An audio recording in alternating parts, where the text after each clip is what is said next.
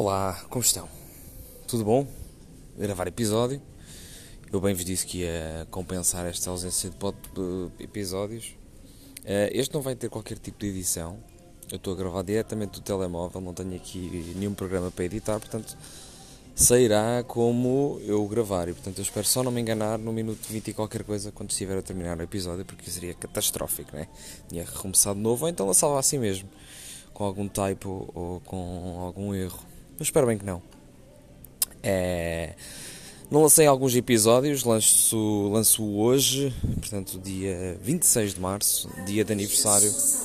Yeah, e estou no aeroporto, por isso vocês vão ouvir estes avisos um, ehm, que me vão interromper, mas eu vou tentar contorná-los. Hoje é o aniversário de Patrick Ekeng, jogador eh, camaronês. E, e sim, tenho uma história para contar, tenho os parabéns para lhe dar. Ao mesmo tempo que dou também os parabéns a Viktor Frankl, que era um psiquiatra austríaco uh, de destaque, ele que aprofundou muito o existencialismo e a terapia existencialista, uh, a forma como as pessoas podem encontrar uma razão de viver através da logoterapia. Uh, ele tem uns livros bastante interessantes sobre o sentido da vida, sobre encontrar um sentido para a vida. E é realmente muito interessante a forma como a, a psicologia pode ajudar a encontrar esse sentido e controlar também muitos dos transtornos que, que às vezes são associados, nomeadamente depressão, transtornos obsessivo-compulsivos. É, é isso. É, Vitor Frankl também nasceu hoje, portanto também faria anos. E portanto, parabéns também a Vitor Frankl. Mas não, vou falar de futebol, vou falar sobre Patrick Ekeng é, eu estou aqui no Galeão, no aeroporto do Rio de Janeiro. E vocês certamente estão a ouvir aqui avisos do por causa das questões de Covid etc, da pandemia, para termos cuidado, usar máscara e tudo mais. Porém, assim, eles estão estagnados em 2020. Estes avisos são absurdos, a dizer que não é recomendado viajar, uh, estado de calamidade e tudo mais, quando já não é essa a realidade.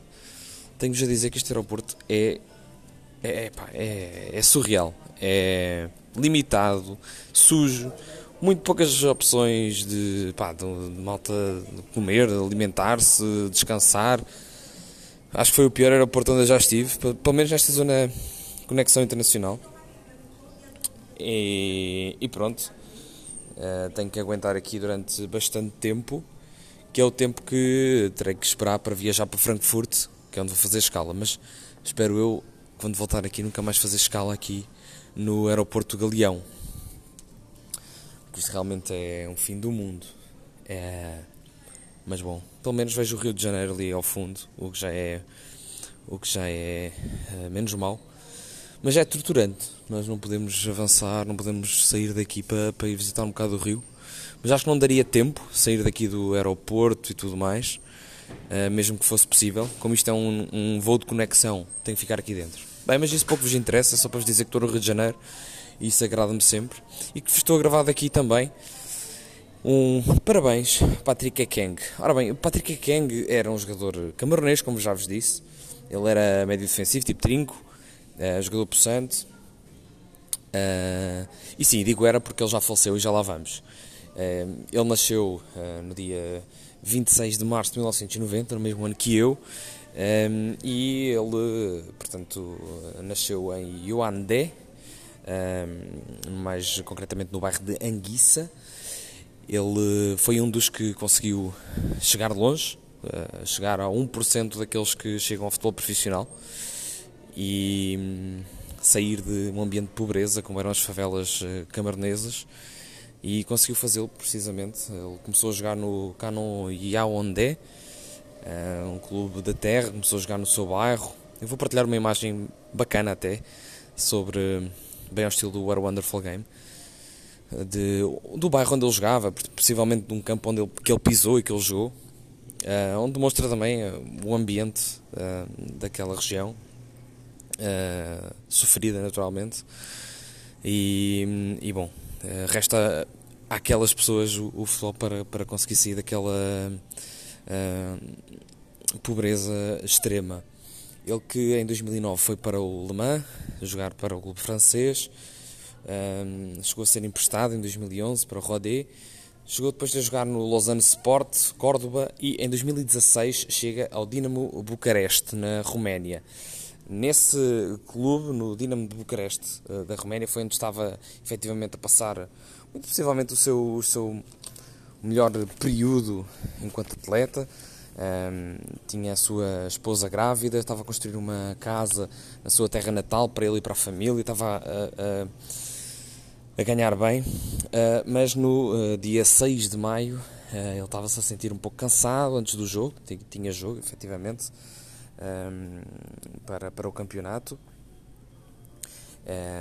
mas ele confidenciou com a um colega que realmente não se estava a sentir muito bem. Ele entrou uh, ao uh, minuto 63 e ao minuto 70 caiu uh, em campo. como é que os seus joelhos falharam e simplesmente ele colapsa no, no centro do, do, terreno de jogo e, e portanto dá-se aquele ambiente sinistro. os instantes iniciais possivelmente está a fazer tempo, a equipa dele estava a ganhar por 3 bolas a 2 e dá sempre aquele pensamento inevitável, não é? De está a queimar tempo, está a ganhar e tal, mas rapidamente se percebeu que era uma situação grave e, e 8 segundos depois de, de colapsar e de cair, um colega da, da sua equipa foi ter com ele e tentou, uh, pelo menos animá-lo, aquela, aquele instinto uh, que uma pessoa nem sabe bem o que é que está a fazer, mas que uh, tentou de alguma forma perceber o que é que estava a passar com o Ekeng. E hum, passado 10 segundos entra o, o eh, médico do Dinamo de Bucareste, porque percebeu rapidamente o que é que estava a acontecer, saiu do banco a correr uh, e chega perto dele e não faz uh, reanimação, uh, portanto, aquela massagem peitoral, massagem cardíaca para ver se conseguia reanimar o, o jogador. E aqui neste ponto surgem as primeiras incongruências e vão perceber que este caso acaba por dar que falar na Roménia, no futebol romeno, uh, e é um dos casos que parece que acontece em todos os países, que é preciso acontecer para depois realmente se perceber no lodo em que se estava. E a verdade é que o médico disse inicialmente que quando chega perto do, do, do Ekengo já não havia nenhum tipo de já não havia qualquer tipo de, de batimento cardíaco. Só que dois dias depois disse que havia efetivamente um batimento cardíaco e por isso é que não fez eh, reanimação. Ou seja, num diz que ele já estava morto e no outro é que não havia nada a fazer e que possivelmente teria que ser chamado a ambulância para tentar alguma, algum outro tipo de reanimação. No outro depoimento, dois dias depois, já se defendeu a dizer que não fez reanimação porque não era necessário, ele estava com uh, um batimento cardíaco e o que tinha que ser feito era ser levado para um hospital e, eventualmente, ser reanimado com um desfibrilhador. Aquela coisa que, com a morte do Fer, praticamente ficou em, uh, exposta em todos os estádios e com acesso para todos, para todos os estádios e com, com acesso rápido uh, ao centro do terreno de jogo ou até mesmo para adeptos. E, e, foi essa incongruência que também começou logo a chamar a atenção sobre este caso e algumas suspeitas. Um, a verdade é que o, o, jogador fez testes antes de, de assinar pelo, pelo Dinamo Bucareste um, e na altura não havia necessariamente nenhum sinal de alerta, não havia nada de relevante. Curiosamente, a médica mandou fazer um novo ecocardiograma, não por suspeita de alguma lesão ou de algum problema cardíaco, mas por prevenção, porque viu ali algumas particularidades e era para garantir que estava efetivamente bem e para despistar. E nesse ecocardiograma revelou-se que estava tudo bem, portanto, não havia grande passado em relação ao problema cardíaco. E, bem, acontece isso a uma série de jogadores que passam por dezenas e dezenas de testes ao longo da sua carreira e depois chega a certo momento e acontece uma fatalidade um, ehm, que, que, que, não se, que não se percebe. Um, ehm, e aqui nesta fase, um, ehm, estava-vos a dizer dos 8 segundos que, o seu primeiro colega uh, se apercebe do caso, aos 10 segundos que o médico entra e também se apercebe da situação, e temos depois a situação da uh, ambulância que havia de facto, era contratada, era uh, terceirizada, um serviço terceirizado pela Liga Romena, em que eles contratavam a empresa Pulse para uh, ir efetivamente uh, dentro do, do, dos estádios para garantir que estava tudo bem. E essa, uh, essa ambulância demorou um bocadinho de tempo a, a entrar. Há relatos, há registros, depois de uma investigação ter sido feita, que a ambulância demorou mais tempo do que era suposto, inclusivamente que a médica que estava responsável, e, e este nome é importante, Helena Mihaela Duta, e vou começar a tratá-la por Duta, uma médica de 31 anos, que demorou algum tempo, porque há, há registros, aliás, há relatos de que ela estava a comer pipocas e não se apercebeu um, do problema. Uh, e quando se apercebe, rapidamente entra no carro, liga, carro, liga a ambulância, no caso, não é carro, naturalmente, uh, liga a ambulância e tal, e entra dentro do estádio. Uh, já dentro do, do, do, relevado, tenta perceber o que é que estava a acontecer e, e tudo mais, sendo médica, certamente que, que tinha também uma palavra a dizer e tinha uma assistente ao seu lado. E então, nesse caso, há até alguns relatos, até algumas imagens na altura um, de filmagens um, do que é que estava a acontecer, depois há alguns cortes nas imagens que não permitem garantir. Uh, através das imagens televisivas do que é que realmente aconteceu lá dentro. Porém, há registros de assistente a falar com, com a médica, a médica a conferenciar com ela e tudo mais. Porém, uma coisa é certa, o desfervilhador nunca foi usado dentro do relevado. Aliás, foi colocado assim à parte um, para que não, se, não fosse usado. E não foi usado, efetivamente. Foi colocado então é quem dentro da ambulância e seguiu para o hospital mais próximo. Pois bem, dentro do hospital, quando chega ao hospital, o médico, posteriormente, já depois da, da autópsia, diz efetivamente que uh, o jogador chegou sem pulso um, e chegou sem batimento cardíaco. Portanto, já chegou uh, praticamente, uh, uh, já chegou morto, na, na verdade. e que sem vestígios de ter sido usado o desfibrilhador dentro da ambulância. Ou seja, não foi dentro do estádio, também não foi dentro da ambulância. e disse efetivamente que a ambulância não tinha condições para o fazer. Este ponto é importante. Porquê? Porque, entretanto, com esta suspeita toda, tanto de porque é que o médico não fez a massagem cardíaca, porque é que a médica da ambulância do responsável pelo jogo também não usou o desfibrilhador, e estas incongruências que foram surgindo levantaram suspeitas já ao Ministério Público eh, da Roménia. Entretanto, começa-se a abrir uma investigação e começa-se a perceber uh, o porquê de não ter sido usado o desfibrilhador. Acontece que há três eh, gamas de ambulâncias. Eh, a que deve ser usada num estádio deve ser a de segunda linha ou terceira linha e aquela que lá estava era de primeira linha, portanto não capaz para usar um desfibrilhador. Não tinha capacidade. Para além disso, depois da investigação, viu-se que a ambulância já não era lavada há não sei quanto tempo. Basicamente aquela empresa, que é a Pulse, e é importante decorar este nome, eh, não fazia aquilo que era suposto, não fazia manutenção, não Pá, basicamente deixavam aquilo tudo ao abandono, cagavam para a manutenção, cagavam para o, para abril e o que era importante era naturalmente mamar o seu dinheiro até que alguma merda aconteça e percebam que fizeram merda durante vários largos anos. É, e então perceberam que não era limpa a ambulância, eh, não era capacitada, os medicamentos estavam fora do prazo, portanto não poderiam ser utilizados. Uh, e a investigação, portanto, começou a partir daí, começou-se a perceber que havia ali realmente alguma, algum tipo de um, justa causa nesta, neste, nesta, nesta morte, que havia indícios para serem investigados e responsabilidades a serem indicadas a alguém que uh, se dizia médico, neste caso médica, a senhora Duta. Pois bem, uh, para além isto ganha, para além destes fatores todos, que até se podiam pôr assim um bocado de parte uh, a responsabilidade para esta adulta, porque de facto a ambulância não era a melhor, ela podia não ser culpa dela, o desfibrilhador de facto podia não ser culpa dela, porque ela sabia que não podia ser utilizado ali, dentro da ambulância, bem, havia uma série de fatores que até podíamos pôr esta uh, médica de lado de responsabilidades. Mas acontece que uh, começaram a ouvir uns, umas chamadas telefónicas, conseguiram ter acesso a elas, em que a assistente disse à médica para se usar o desfibrilhador ainda no relevado porque de facto era, havia batimento cardíaco e podia ainda ser salvo ali a King. A verdade é que ah, ah, no áudio a assistente diz que a, a Duta, a médica, um, gritou com ela a dizer que não se podia fazer aquele procedimento em relva molhada, Uh, porém, uh, entidades reguladoras e tudo mais, e, e as entidades que, que, que regulam esse, esses procedimentos dizem que não há de facto problema em usar-se em relva molhada. Um, desde que com alguns procedimentos, com algumas salvaguardas, é, é totalmente seguro fazer, portanto, usar o desfibrilhador num jogador estando, estando a relva molhada.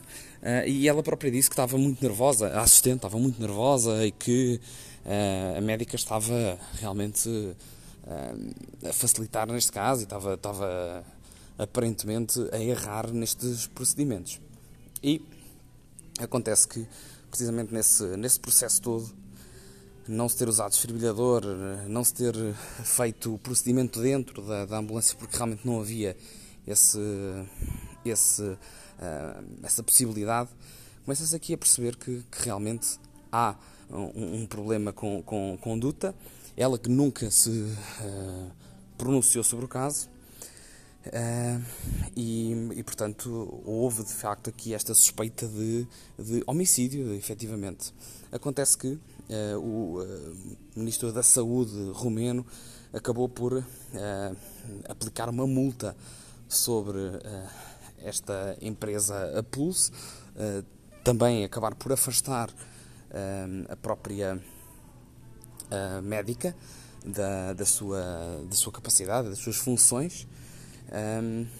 E bom, houve, houve de facto aqui este, este, esta sanção um, que, que limitou de facto de, de praticar enquanto médica e, e, portanto ficou afastada das suas funções naturalmente uh, porque realmente não foi um erro claro uh, uma falta de profissionalismo tanto da empresa como por parte dela e fica aqui como grande responsável pela morte de Ekeng, este jogador camaronês que tinha um filho a nascer e filho a caminho, uh, tinha também os seus sonhos bem próximos e, efetivamente um, ele que morre em uh, 2016, portanto com 26 anos, o que é altamente traumático. Uh, toda, de todas estas sanções, uh, há uma coisa que, que, não volta atrás, que é a morte de Ekeng, que hoje celebramos como se eh, fizesse anos. Eh, ele que certamente, eh, se não tivesse tido este destino, este final dramático e drástico, se calhar passaria despercebido, mas ficou importante e eternizado no futebol romeno, no futebol mundial também, para alertar para estes fatores que são importantíssimos e que garantem que todos estejamos em segurança e quem entra dentro do relevado esteja em segurança, porque realmente a saúde pode estar constantemente em risco num desporto como o futebol, em qualquer outro, e portanto é sempre importante resguardar e, e, e ter em conta estes, estes fatores.